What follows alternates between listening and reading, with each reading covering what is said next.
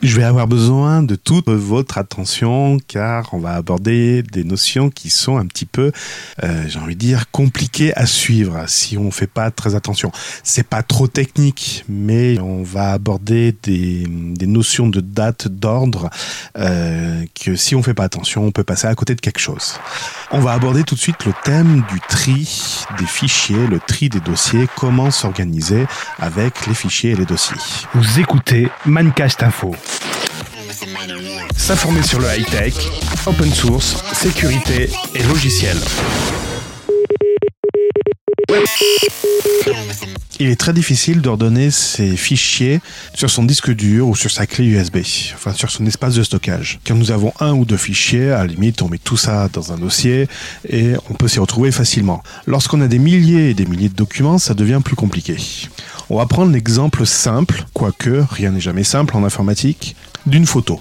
Une photo, lorsqu'elle est générée par un appareil photo, elle a un nom un petit peu barbare, un petit peu technique. À y regarder de plus près, elle peut commencer par DSCN et un numéro magique. Généralement, c'est un numéro d'ordre, c'est le numéro de prise de vue effectué par votre appareil. Sur certains autres appareils, comme les smartphones, le nom du fichier est un espèce de horodatage de la prise de vue. On peut y voir en premier lieu l'année de la prise de vue sur 4 digits, ensuite le mois sur 2 digits, le jour sur encore deux digits, et bien sûr les heures, minutes et secondes. Déjà là, on touche une notion importante. Lorsqu'on veut horodater un fichier, on ne va pas mettre jour, mois, année, car l'informatique est bête et va essayer de trier par ordre euh, de date. Mais pas de date comme on l'entend, date numérique. C'est-à-dire que si je mets toutes les photos du jour de l'an, je tag 0101 2019, et que après j'ai mon anniversaire le 1er mai, donc 01 05 2019, et après j'ai la fête,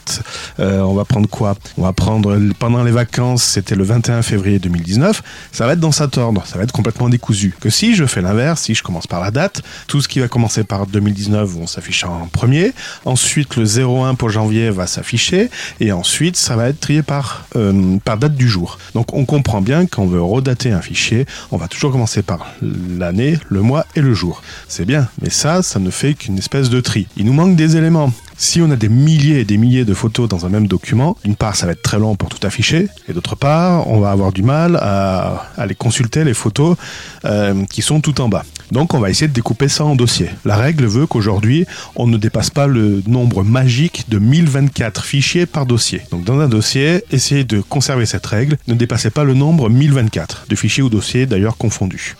Donc, toutes les photos de 2019, on va les mettre dans un dossier 2019. Puis, toutes celles de janvier, après, on va créer un autre sous-dossier qui va être janvier, on va tous les mettre en janvier, etc., etc. Ce qui fait que ça va répartir la recharge entre plusieurs dossiers. Et puis, si je veux toutes les photos de janvier, j'ai plus qu'un dossier à sélectionner, j'ai pas besoin de faire une sélection euh, complètement euh, tordue. Mais on a déjà un début de classement. Ce qui va nous manquer, ça va être un classement avec je veux toutes les photos du jour de l'an. Vous allez me dire, bah, c'est simple, t'as qu'à aller dans toutes les années et puis sélectionner le dossier de janvier et puis après sélectionner le jour de, de 01. Donc il faut que j'aille dans le dossier 2019, 2018, 2017, que j'aille dans les mois de janvier, donc 01, et ensuite il faut que j'aille encore dans 01. Un peu compliqué. Donc il va y avoir des notions complémentaires par rapport au fichier en lui-même. Je pourrais mettre dans le nom de la photo, donc la date, l'heure de prise de vue et le thème, jour de l'an. Donc j'aurai plus qu'à faire une recherche sur jour de l'an et ça me sortira toutes les photos de tous les jours de l'an. Oui, mais sur la photo, tiens, j'ai mon cousin là, et puis là, sur l'autre photo, j'ai ma cousine, et là, j'ai ma femme, et puis là, c'est une photo de groupe. Je pourrais rajouter ces éléments dans le titre de l'image. Si je veux toutes les photos de ma cousine, j'aurai plus qu'à marquer cousine dans le moteur de recherche, et j'aurai toutes les photos de ma cousine. Oui, mais c'est compliqué. Dans le nom, dans le titre de la photo, je vais avoir la date, le thème, les personnes présentes, pourquoi pas le lieu, et d'autres infos, par exemple photos de nuit, euh, photos avec euh, flou artistique, etc. On va avoir du mal à gérer toutes les informations dans simplement un titre. Là, il y a une nouvelle notion qui apparaît, c'est par rapport au fichier principal, on veut rajouter des informations complémentaires pour pouvoir y classer et surtout retrouver des informations précises. On va générer ce qu'on appelle de la métadonnée, c'est-à-dire ce sont des données complémentaires qui vont agrémenter le fichier principal. Ces métadonnées peuvent être intégrées dans le fichier en lui-même, c'est par exemple des informations EXIF à une photo, ou un fichier à côté, un descripteur à la limite, qui pourrait ressembler à un fichier XML. Ces informations seront ensuite exploitées par un moteur pour pouvoir y faire du traitement. Je reviens à mes photos. J'ai des photos avec ma cousine, avec ma femme, pour le jour de l'an, pour les anniversaires, etc. et qui sont redatées. Je vais compléter les métadonnées, donc je vais rajouter des informations à côté qui ne seront pas dans le titre de la photo. La titre, en fait, le nom de la photo, ça va être un espèce de nom technique. Et puis on va s'arrêter là. Et toutes les informations complémentaires, le lieu, le thème, les personnes présentes, euh, je sais pas quoi d'autre, vont être complétées dans des informations de métadonnées. Ces informations métadonnées vont pouvoir être exploitées par des outils standards comme Google Photos ou pourquoi pas des logiciels de gestion de photos comme sous Linux Digicam. D'une simple photo qu'on avait, on voit qu'il y a une importance à bien ordonner ces informations. Si demain on me réclame toutes les photos de mon neveu depuis 10 ans, je serai capable, grâce à ces métadonnées, de dire voilà, je veux les photos de mon neveu et puis borner avec une date de début, une date de fin. Donc au moment de prendre la photo, au moment où je vais la stocker, cette photo, je vais être obligé de rajouter des informations complémentaires. Et oui, tout n'est pas encore intelligence. Je vais, devoir rajouter des informations complémentaires qui vont permettre après d'exploiter ces informations pour faire des recherches, pour faire du tri, pour faire des sélections. Attention à bien choisir son outil qui va gérer les métadonnées.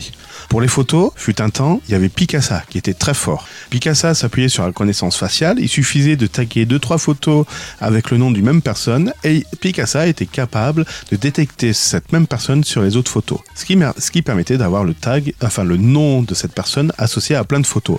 Donc une fois que je voulais avoir les photos de mon neveu, il suffisait de remettre son prénom et Picasa me ressortait toutes les photos. Depuis, Picasa n'existe plus en tant que programme euh, tel quel. Pour pouvoir utiliser Picasa, il faudrait pousser les photos sur le web, et c'est pas le sujet de cette conversation. Donc je me suis rabattu sur une autre solution euh, sous Linux qui s'appelle Digicam. Il n'y a pas la de photos, mais il permet de faire de l'agrément, de, de rajouter pardon des métadonnées et de faire des recherches après sur ces données. Donc on voit que pour pouvoir gérer mes photos, je sais les classer dans des dossiers, je sais répartir la charge dans des dossiers. Humainement, c'est un traitement par rapport à des dates que je fais. Il n'y a pas de notion de lieu, de date, de pardon, de lieu, de personne, etc. Mais uniquement de date. Et je m'appuie sur d'autres solutions qui vont gérer des données complémentaires qui sont associées aux photos.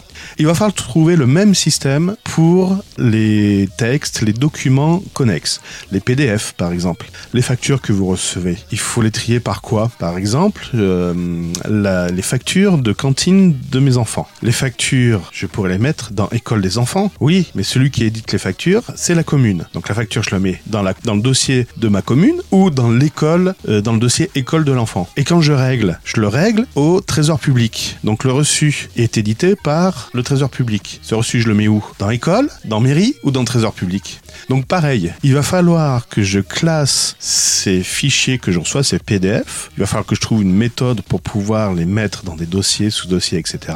Et il va falloir que j'y associe des métadonnées pour avoir des informations complémentaires. Donc pour une simple facture, cette facture va dans l'idéal, cette facture va être associée à l'école et à la mairie et également au trésor public parce que le paiement aura été fait au trésor public. Et puis potentiellement à mon fils parce que c'est une facture associée à ses prises de repas à la cantine.